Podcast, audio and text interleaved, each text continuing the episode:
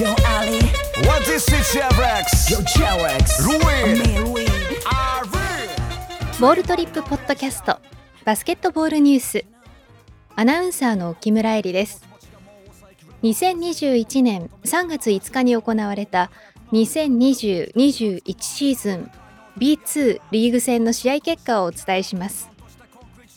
B2 第24節ゲーム1越谷アルファーズ対熊本ボルターズは106対80で越谷アルファーズが勝利しました。以上2021年3月5日に行われた2020-21シーズン B2 リーグ戦の試合結果をお伝えしました。